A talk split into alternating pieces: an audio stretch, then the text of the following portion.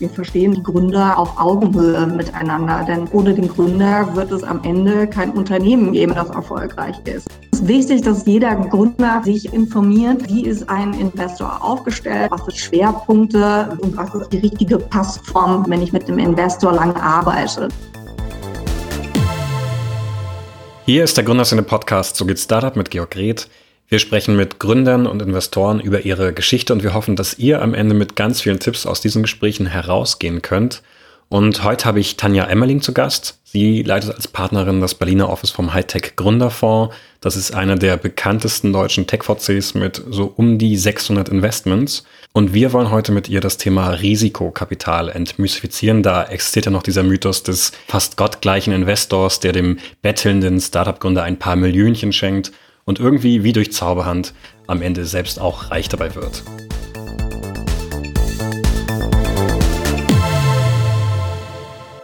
Hallo Tanja. Hallo Georg. Ich habe heute einen kleinen Anschlag auf dich vor. Ich wollte heute mal das Thema VC etwas greifbarer machen. Äh, lass uns mal versuchen, heute Begriffe, die wir meistens sonst auf Englisch, Englisch um uns werfen, wegfallen zu lassen und vielleicht mit einfacheren Worten zu erklären. Lass uns deswegen vielleicht mit etwas ganz, ganz Greifbarem anfangen, nämlich dem, was du so den ganzen Tag machst. In meiner Vorstellung stehst du auf, hast 50 E-Mails an deinem PC, Davon sind irgendwie 20 Pitch-Decks. Du telefonierst mit zwei Leuten und am Ende des Tages hast du überzogen gesagt einen Deal. Wie weit ist das äh, Realität bei dir? Ja, das, das kommt dem nahe. man muss es so ein bisschen vielleicht als Lebensform begreifen. Ne? Also man ist da in fortlaufenden Prozessen. Ähm, es gibt äh, neue Gründer, die sich bei uns bewerben. Da schauen wir auch Stacks an. Wir schauen, wer im äh, Investmentteam der geeignete Manager ist, um die Deals zu betreuen. Ähm, wir gucken uns die an. Es gibt dann Pitches, ähm, die wir auch jetzt remote durchführen. Ähm, überlegen uns dann, wollen wir uns das Team weiter anschauen? Macht es Sinn? Gehen in Due Diligence-Prozesse rein, tauschen uns darüber aus. Es gibt vielleicht nochmal. Jetzt ist so das böse Wort schon gefallen, ah, Due Diligence. Das ist eine Herausforderung, die du hier gestellt so hast, schnell ob man da wirklich kommt. Genau, wir prüfen im Detail, ähm, wie valide das Geschäftsmodell ist, ähm, wie das Gründerteam aufgestellt ist, ob der Markt geeignet ist, ähm, treffen Investitionsentscheidungen, Entscheidungen für Anschlussfinanzierungen und ähm, arbeiten mit unseren Bestandportfolios, besprechen Strategien, ähm, besprechen die Budgets, die ja jetzt Ende des Jahres kommen und ähm, äh, sind dann in ständiger aktiver Arbeit. Also es sind ein paar mehr als ein paar E-Mails und auch mehr als zwei Anrufe, die den Tag überlaufen, aber man ist in ganz viel. Aber wahrscheinlich weniger als ein Investment pro Tag. Ja, kommt auch an auf den Tag manchmal. Manchmal fällt auch nicht zusammen, aber man hat ganz viele Bälle, die man in der Luft halten muss und viele Töpfe, die man gleichzeitig ähm, auf dem Feuer hat. Und ähm, das macht einfach ganz viel Spaß. Ja. Wie viele Anfragen bekommst du denn so ungefähr am Tag, wo du denkst, oh, das würde ich eigentlich gerne machen, aber ich habe nur so viel Zeit? Ja, also es fliegen dauernd ähm, eigentlich Anfragen rein auf allen Kanälen. Es kommen Anfragen auf LinkedIn, es kommen Anfragen per E-Mail, es kommen Anfragen persönlich, es kommen Anfragen ähm, per Telefon rein. Das muss natürlich gesorgfältig sondiert werden, ob das A von der Anlagerichtlinie passt, also fällt das bei uns in unseren Fokus von mhm. Seed Investment, von den frühphasigen und dann muss man schauen, passt das auch inhaltlich, passt das von dem ähm, was so die, die Strategie wird so ein Deal auch sagt, geht das anschließend auf. Und ähm, wenn man mal schaut, so in der Gesamtfonds, wenn wir so im Jahr so 2500 mhm. qualifiziert betrachten, wo wir wirklich uns die Deals anschauen, dann machen wir über das Jahr vielleicht 40. Also es ist schon eine ganze Menge, die auch dann rausfällt. Aber hast du so eine ungefähre Zahl, wie viele Ideen du am Tag dir anschaust? Also einige, wobei selber jetzt nicht im Neugeschäft drin bin. Ja. Ähm, das heißt also, ja, wahrscheinlich kommen so fünf, sechs Anfragen schon rein, ich mir, die ich mir anschaue und dann entscheide, ob die den Dealflow nehmen. Mhm. Was präferierst du? Die Anfrage per LinkedIn, die persönlich geschrieben ist, das äh, Gespräch zufällig auf einem Netzwerktreffen? Ich glaube, jeder Kontakt ist gut und ähm, ich finde auch jeder Gründer sollte den Kontakt zum Investor aufnehmen, so direkt wie möglich, so früh wie möglich. Ähm, und ähm, ja, es ist immer spannend, spannende Leute kennenzulernen und die viel Potenzial haben. Also ich bin da für alles offen. Okay. Wie bleibt man überhaupt als Investor oder wie bleibst du vielleicht als äh, Partnerin up to date? Das war jetzt auch ein englisches Wort. Ich hoffe, das versteht jeder, was gerade heiß am Markt ist. Ähm, man ist ja in fortlaufenden Gesprächen, also sowohl mit seinen eigenen Portfoliounternehmen, was man sieht, was dann rechts und links noch passiert. Natürlich in den Medien natürlich auch Gründer und ähm, deutsche Start-up und TechCrunch und alles, was dazugehört und auch ganz mhm. viel Austausch innerhalb der Szene unter den Investoren und mit denen, die neue Gründer sind, um zu sehen, was sich dort auch dahinter bewegt. Und ab und an lohnt sich auch ein Blick ins Ausland hinaus, in den asiatischen Markt, die ja in Teilen dann schon viel digitalisierter unter Umständen unterwegs sind, einmal zu gucken, ähm, auch nachlegen in Europa. Hm, okay. Du meintest gerade, die Gründer sollen am liebsten äh, persönlich auf euch zukommen. Äh, ich habe manchmal das Gefühl, Gründer sind so ein bisschen ängstlich, wenn es darum geht, auf Investoren zuzugehen. Das sind manchmal so die Halbgötter nicht in weiß, sondern äh, hellblau quasi. Wie siehst du da dieses Beziehungsgeflecht zwischen Gründern und Investoren? Ja, also wir versuchen da sehr aktiv Hemmschwellen abzubauen. Wir gehen ja sehr regelmäßig in Universitäten, äh, zu den Acceleratoren, zu den Inkubatoren, in die Forschungsinstitute, um uns persönlich vorzustellen, uns auch irgendwo anfassbar zu machen. Ähm, man sieht, ähm, das ist eigentlich ein Gesprächspartner, das ist ein Sparingspartner. Wir haben äh, eine Open Office Hour einmal im Monat eingerichtet, auch hier gerade in Berlin, wo die Gründer vorbeikommen können, also sich einfach über Meetup anmelden anwenden können. Ähm, wir haben das auch jetzt in der Corona-Phase digital gemacht, wo man da sehr schnell Zugang findet und ähm, dann einfach verstehen können, das ist auch ein Mensch und das ist jemand, mit dem ich Spare betreiben kann. Ähm, den kann ich auch mal frühzeitig ansprechen und mir ein Feedback einholen oder eine Meinung einholen und schon mal eine Beziehung aufbauen, bevor ich überhaupt ins Fundraising hm. gehe. Und ähm, man merkt aber auch, und vielleicht gerade auch. Fundraising. Lass ich mal so halt durchgehen. Ja, du, unterbrichst mich. ähm, äh, Kapital einzusammeln, äh, vielleicht so. Ähm, man merkt, dass aus dieser ganzen Gründerszene ähm, aber auch die, die Gründer deutlich gewachsen sind, gut ausgetauscht mit schon ähm, vorhandenen Gründern, die wissen, was auf sie zukommt und ähm, sie sind sehr professionell teilweise in der Ansprache, betreiben das wirklich wie eine aktive ähm, Akquise, ist das Deutsch genug? Mhm. Und ähm, sprechen einen da auch sehr professionell an, ähm, haben alle relevante Informationen beisammen. Ich glaube, da hat sich die Szene auch weit nach vorne entwickelt. Und diejenigen, die in die Gründung gehen wollen, sind da recht gut informiert und auch gut vorbereitet oft. Mhm. Aber seid ihr auch äh, offen für Menschen, die vielleicht nicht so professionell sind, aber eine tolle Idee haben? Natürlich, also dafür gehen wir ja sehr, sehr früh an die Universitäten und Forschungsinstitute dran. Und auch gerade, wenn man in, in Technologiebereichen unterwegs sind oder vielleicht auch im Life Sciences noch viel mehr, wenn es aus der Forschung herauskommt, nicht unbedingt sozusagen den äh, betriebswirtschaftlichen Part gleich direkt mitbringen oder auch, weiß ich, im Hardware sehr frühphasig unterwegs sind, dann ähm, ist man da auch schon sehr früh im Austausch, bis sie wirklich die Reife haben, dass sie dann auch in die Finanzierung gehen können. Also das ist, sind wir, sind wir vollständig offen zu. Ähm, ein wichtiger Punkt ist ja, der, glaube ich, ganz oft vergessen wird von Gründern, dass Investoren genauso auf diese Deals und eben diese Startups angewiesen sind, äh, wie andersrum die Gründer auf das Geld. Warum glaubst du trotzdem, ist da dieses Ungleichgewicht noch da? Mm, also ich sehe das Ungleichgewicht nicht. Wir verstehen schon die Gründer auf Augenhöhe miteinander, denn jeder weiß, ohne den Gründer wird es am Ende kein Unternehmen geben, das erfolgreich ist. Also am Ende wird es der Unternehmer sein, der ein Unternehmen groß macht, der das aufbaut und der die tragende Figur ist für äh, für das Unternehmen. Und äh, das Finanzielle ist sicherlich ein, ein Aspekt daran, das ihm hilft. Okay. Äh, für jemanden, der vielleicht vom HTGF noch nichts gehört hat oder der vielleicht auch zum ersten Mal einschaltet und äh, jetzt das erste Mal hört, was Venture Capital oder Risikokapital bedeutet. Äh, viele glauben, glaube ich, äh, dass Investoren, Partner eigenes Geld investieren. Das macht ihr natürlich nicht. Ähm, bei euch sind das äh, auch Investoren. Kannst du mal ganz kurz erklären, wie das funktioniert? Ja, der hat der Gründerfonds aus dem Fonds. In uns ist, sind ähm, sowohl Industriepartner investieren, von Bosch bis DHL, aber eben auch das BMWI ist investiert in diesen Fonds und die wir investieren aus diesem Fonds mit einer direkten Beteiligung äh, in die Früh Unternehmen. Hm. Okay. Woran erkennt eigentlich ein Gründer einen guten Investor?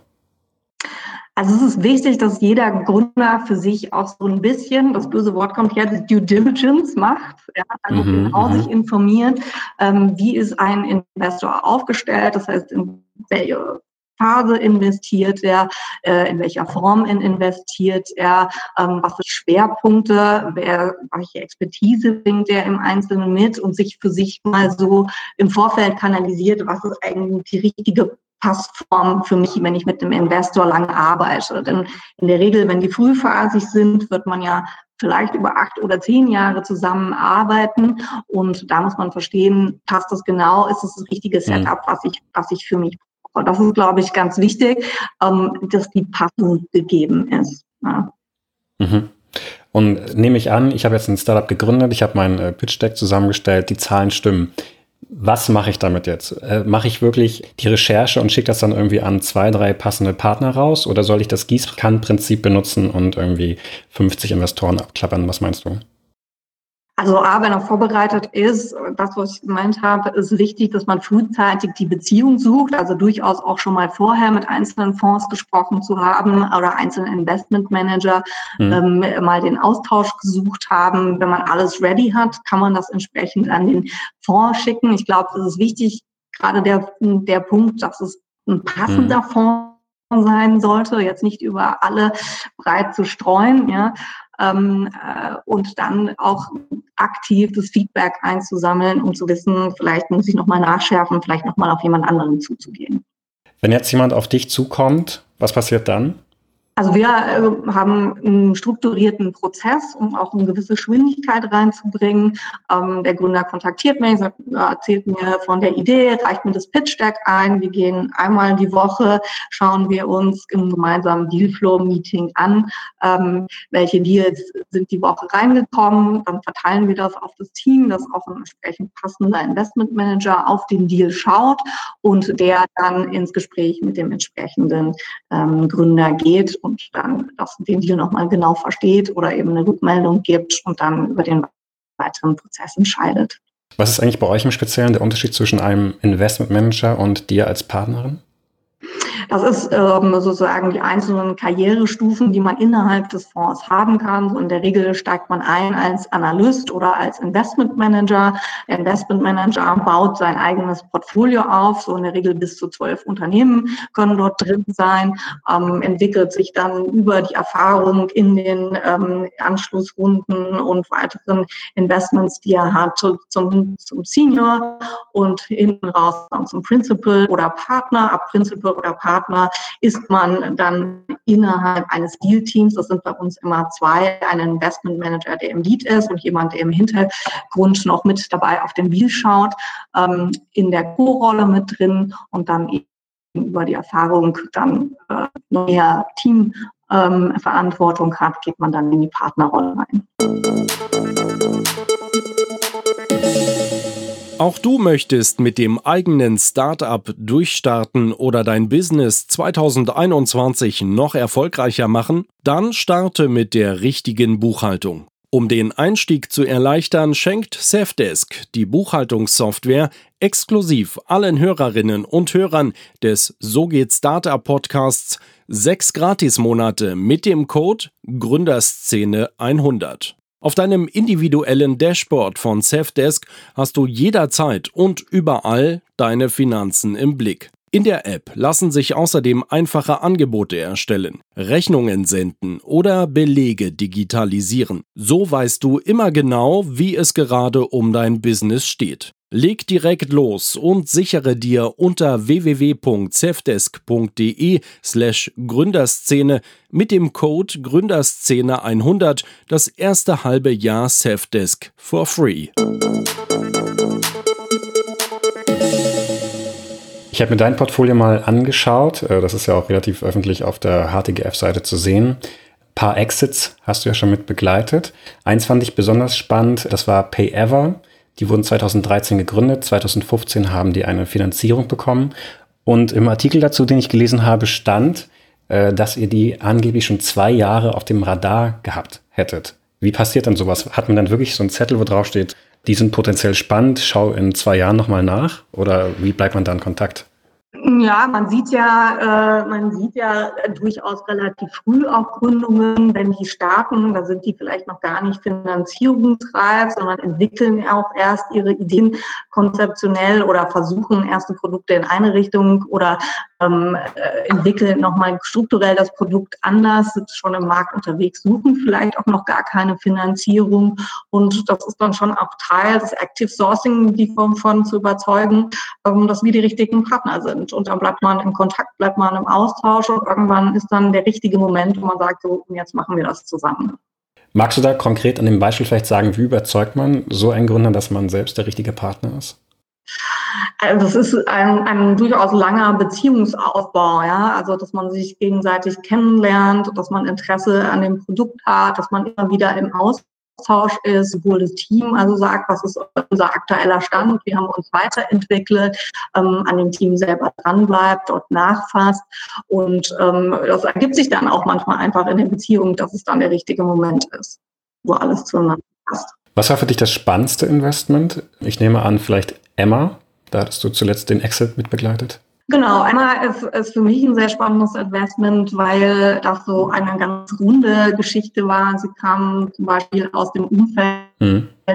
ähm, von Mr. Specs. Also man kann sagen, gute Gründer, die wir auch schon im Portfolio haben, kennen auch immer wieder gute Gründer. Das ist immer eine gute Quelle für Empfehlungen an uns dran und ähm, damit gestartet sind, äh, zunächst in einem Produkt, was praktisch die Online-Beratung für die richtige Matratze war, also praktisch die Beratung zu digitalisieren, einen ganz anderen Ansatzpunkt hatte, ähm, bis sie auf das One-Fits-All-Produkt ähm, Emma geschwenkt sind und dann auch nochmal ein Donopillo in dem B2B-Geschäft dazu genommen haben, also eine sehr interessante Entwicklung gemacht haben und wir dann an unseren Fondsinvestor Handel verkauft haben. Und das halt eine sehr runde Geschichte ist, dass wir auch A, einen deutschen Käufer gefunden haben, der vor allem den Kulturfit zu diesem Unternehmen hat und ähm, das in die eigene Unternehmen äh, integriert hat, das mit zu importieren, was das Unternehmen über das Geschäft hinaus mitbringt. Und das einfach eine ganz tolle Sache ist, ein Spitzenteam war, ähm, von dem auch ich ganz viel im, im Teamaufbau gelernt habe. Ähm, und äh, ja, einfach eine wahnsinnig runde Sache war.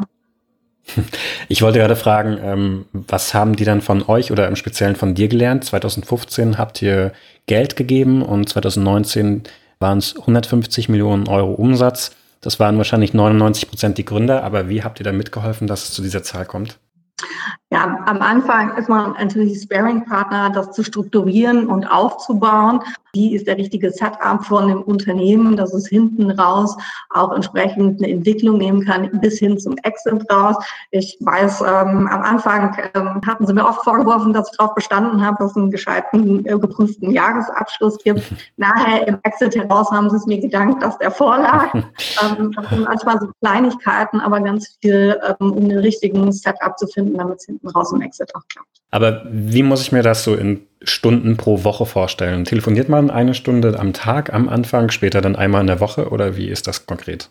Und das ist völlig individuell pro Company. Also man muss halt sehen, wie die Bedürfnislage ist, auch in welcher Phase ist ein Unternehmen. Ähm, Gibt es am Anfang ganz viel zu strukturieren oder sind sie dann in einer ähm, Anschlussfinanzierung in einer bestimmten Phase? Ähm, gibt es Probleme im Unternehmen? Dann ist das unterschiedlich intensiv. Mhm. Es gibt ein relativ simples, ähm, standardisiertes Reporting zu den Zahlen, aber darüber hinaus ist es eine individuelle Gestaltung zwischen dem jeweiligen Investmentmanager und dem Management im Unternehmen. Manche machen das regelmäßig, wöchentlich sich updaten, manche haben sehr strukturierte, äh, wenn die größere Unternehmen sind Board-Meetings im Quartal. Ähm, andere machen das in dem Rhythmus, wie es passt. Manchmal muss es angepasst werden auf die Bedürfnislage. Das muss aber gestaltet werden in der Beziehung zwischen den Gesellschaftern und dem und dem, ähm, und dem Management. Das ist auch immer unterschiedlich reif. Äh, es gibt welche, die sehr erfahren sind, vielleicht Serial Entrepreneurs sind, die damit ganz anders gucken. Es gibt welche, die relativ jung sind, vielleicht eine Erstgründung haben. Ähm, und ähm, da ist die Bedürfnislage immer ganz unterschiedlich. Jetzt warst du da oder der HTGF fünf Jahre drin, mindestens. Wie ist dann dieses Gefühl, als Investor da auszusteigen? Ist es auch als wenn der Gründer sein Unternehmen verlässt? Ja, also ähm, es fällt in jedem Fall immer schwer loszulassen und die Abwägung zu sagen, äh, machen wir das jetzt, ist es wirklich das Beste, äh, könnte es noch was Besseres geben, das ist so ein inneres Ringen, das man mit sich hat, bis man diese Entscheidung gefunden hat. Und man ist ja auch eine sehr lange Strecke zusammengegangen und hat gesehen, wie sich die Gründer entwickeln und weiterzuentwickeln. Und ähm, dann hat man plötzlich nicht mehr so viel Kontakt miteinander, ähm, weil die halt ähm, dann geexitet sind. Ähm, und das fällt einem schon schwer, ja. Bist du dann teilweise trotzdem noch aktiv bei den Unternehmen, bei denen ihr eigentlich per Exit raus seid? Oder ist es dann ein ganz klarer Cut? Äh, Im Unternehmen natürlich nicht. Wir sind ja dann nicht mehr Gesellschafter, aber der Austausch mit. Genau, ich meine vielleicht beratend oder. Mit den Gründern, ähm, der Austausch besteht schon noch immer noch. Okay, alles klar. Was ich übrigens ganz spannend fand, bei Interesse an Themen, die du hast, auf deiner Seite steht künstliche Intelligenz, äh, Internet of Things, Mobility und Logistics und dann noch drei andere Begriffe. Man fragt sich eigentlich, welcher Begriff nicht auftaucht. Bist du wirklich so groß in diesen ganzen Bereichen interessiert oder soll das nur eine Bandbreite einfach zeigen? Zum einen sind wir ja als ein Fonds sehr agnostisch in der Technologie unterwegs, um auch diese Breite, die wir im Markt haben, abzubilden. Aber ich finde es schon auch faszinierend und spannend, ähm, was sich bewegt in dem und einfach vieles, was so als jetzt Schlagwörter im Raum äh, liegt, so was so ein bisschen Buzzwords sind, darf man mhm. sagen? Mhm. mhm. ähm, ähm, ähm, ist ja was so ein bisschen zueinander immer mehr konvergiert. Ja, also wenn man sich KI nimmt, ähm, also künstliche Intelligenz, das ist ja jetzt nichts Neues, das gibt es ja seit 20, 30 Jahren, aber es ist natürlich spannend, was das was damit passiert im Zusammenhang dann mit Big Data, mit weiterer Automatisierung, ja, also ganz viele Felder, die solche, vorher solche Utopien haben, immer weiter zusammenwachsen. Ja. Es gibt dann ähm, Felder, wo es rein darum geht, den Mediator auszuhebeln, ganze Banken, Versicherungswesen, wo die KI eine Rolle spielt. Es gibt dann Bereiche, wo es mehr um Precision geht, also wo Big Data und ähm, künstliche Intelligenz zusammenlaufen. Gerade Medizin, Technik äh, gibt es da viele Felder. Dann gibt es Felder, wo die Automation geht. Dann geht es in Richtung eher IoT, also ganz vieles, was diese Buzzwörter sind, zusammenwachsen. Ich glaube, darin besteht halt ganz viel spannende Felder, ähm, die für die Zukunft interessant werden können. Deswegen kann man auch, so platt das manchmal klingt, gar nicht so richtig das ausschalten. Ne? Okay. Und wie kommt es, dass du dich dafür überhaupt grundsätzlich interessierst? Geht es dir da wirklich um diese Technologien oder was man damit machen kann? Ähm, die Anwendungsfelder, ja. Also ähm, äh, das, was jetzt im Markt passiert, das, was vorher so ganz große, richtungsweisende ähm, Technologien waren im Kern, das ist jetzt sehr spannend. Wie wird das jetzt in die Masse gebracht? Wie wird es in die Anwendung gebracht? Wie wird es in die Industrie gebracht? Und da gibt es ganz viele Bausteine, an denen die Gründer graben, sich diese Sachen ähm, zu erobern. Und das ist einfach ein ganz spannendes Feld. Mhm. Okay. Und wenn du jetzt einen von diesen Buzzwords, die du gerade genannt hast, ausruhen könntest, wo würdest du selbst gerne gründen? Ja, ich glaube, ich wäre nicht der geeignete Gründer, weil meine Leidenschaft liegt darin, dass ich halt in ganz vielen Themen unterwegs sehen kann und halt auch meine Bandbreite, ich auch im eigenen Portfolio habe, so von IT-Security bis E-Commerce, ähm, in alle Felder reinschauen kann. Das ist sowas, was mir als mal, generalistisch aufgestellter Mensch sehr nahe liegt. Ich würde mir schwer tun zu sagen, so mein Leben ähm, widme ich jetzt einer Sache und gehe da in die Tiefenforschung und werde ähm, 20 Jahre mich mit diesem Thema beschäftigen. Ich glaube, da wäre ich nicht der richtige Mensch für. Von daher bin ich ja sehr glücklich, dass ich von der anderen Seite auf ganz viele Themen draufschauen kann. Aber du kannst Gründer verstehen, die das genau andersrum mögen? Ja, ja, total, total. Und ähm, ich stehe da auch immer mit voller Bewunderung darin, wie sich manche in ein Thema reingraben können. Ähm, immer wieder faszinierend. Ja. Ich wollte eigentlich gar nicht unbedingt heute über äh, weibliche Investoren reden, weil ich äh, das Gefühl habe, das Thema ist fast schon tot diskutiert. Aber ich habe vorhin noch mal auf eure HTGF-Seite selbst geschaut und ähm, gesehen, dass selbst in deinem Berliner Team du, glaube ich, die einzige Frau bist, zumindest so steht es auf der HTGF-Seite. Und dann dachte ich, bringe ich das Thema vielleicht doch noch mal an. Warum hast du es denn in deinem eigenen Office nicht geschafft, ähm, mehr Frauen unterzubringen? Ja, es ist so, es ist nur ein Snapshot, den du da siehst und ich kann dir schon sagen, dass es beim nächsten Jahr anders aussehen wird und auch weibliche Bilder erscheinen werden. Ja, aber der Ist-Zustand, der ist ja äh, korrekt. Warum ist das so? Ähm, ich muss sagen, ich hätte es auch gedacht, als wir ins Recruiting für das Berliner Team gegangen sind, dachte ich, ich stelle mich jetzt als Frau an die Front und dann werden sich ganz, ganz viele Frauen bewerben auch, äh, weil ähm, Vorbild ist da und es ist ja alles ganz leicht dann äh, zu mir den Zugang zu finden. Da ist die Hemmschwelle gering und dem war tatsächlich nicht so. Und das zeigt, dass wir, ähm, so leidlich du das Thema Frauen findest, da noch ganz viel arbeiten müssen dran. Nein, nein, die Diskussion finde ich etwas, äh, finde find ich teilweise schwierig geführt. Ich finde es natürlich eine sehr wichtige Diskussion. Ja, äh, in welcher Hinsicht schwierig? Also der Fakt, dass sich anscheinend auch trotzdem weniger Frauen bewerben, äh, zeigt ja auch, dass sich äh, trotz der Diskussion nichts geändert hat. Also ist die Diskussion in meinen Augen falsch geführt. Hm, das ist ein interessanter Aspekt, ja. Also ich bin auch bei uh, Level 20 engagiert, die ja das Ziel hatten, in dem Private Equity bis 2020 20 Prozent hinzubekommen. Das ist ja. leider nicht passiert. Ich glaube, es kommt jetzt eher so gegen 10 Prozent.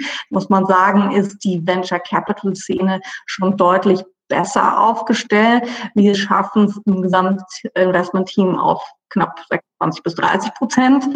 Ähm, das ist schon gut, aber du hast recht, der Kern ist wahrscheinlich ein anderer, nicht sozusagen äh, an dem Anteil immer das festzumachen, sondern glaube ich das grundsätzliche Mindset, ja, was man vielleicht auch im größeren Rahmen Diversity sehen muss, auch wenn das so wieder so ein Schlagwort ist. Ähm, aber ich komme witzigerweise gerade heute aus einer Diversity-Schulung, die wir auch mit dem, äh, mit dem Team machen, ähm, um einfach die Sensibilisierung dafür zu haben, ähm, auch auf ähm, die weiteren Player, die im Markt sind und eben Frauen auch einen anderen Blick zu haben und vielleicht auch daraus ändern zu können. Denn ich glaube, da vieles liegt an der Einstellung. Ne? Ja, ähm, ich habe auch gesehen, ihr habt in äh, Communications, Human Resources und im Office Management ausschließlich Frauen. Da ist es ja genau das entgegengekehrte Problem anscheinend. Ja, wahrscheinlich, ähm, dass es immer noch sehr klischeehaft besetzt ist. Ja? Äh, das sieht man ja auch immer noch in den, in den Schulen, in den MINT-Fächern. Man sieht es in den Studienfächern, wie die Besetzung ist und alles, was dann auf dem Arbeitsmarkt geht, sieht man dann auch wieder ähnliche Quoten. Das setzt sich ja sozusagen in einem, in einem fort. Ja?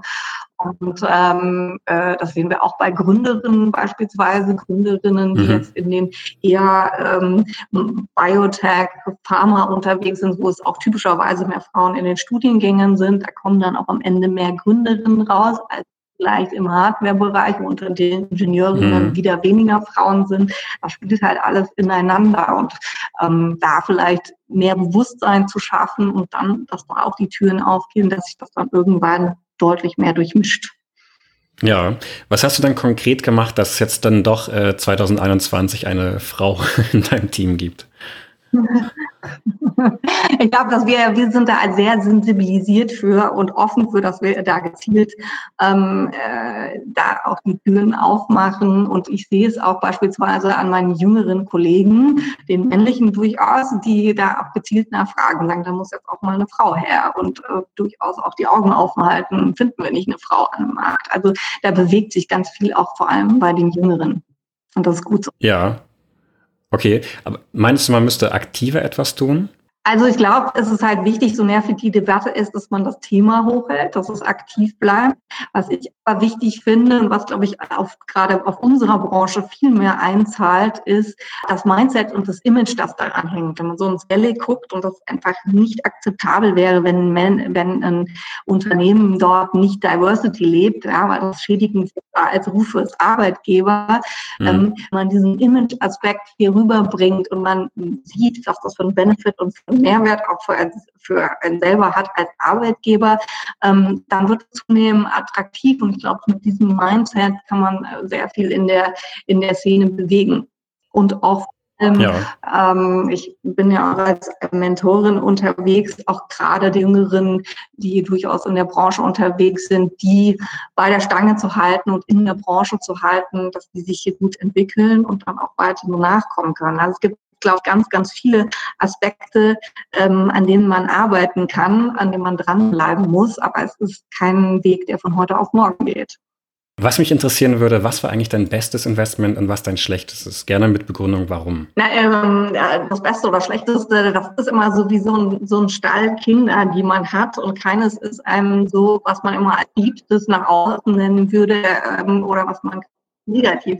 Man kann das sicherlich mit Zahlen belegen. Also so ein äh, Portfolio lebt von vielen Höhen und Tiefen und das verändert sich auch immer.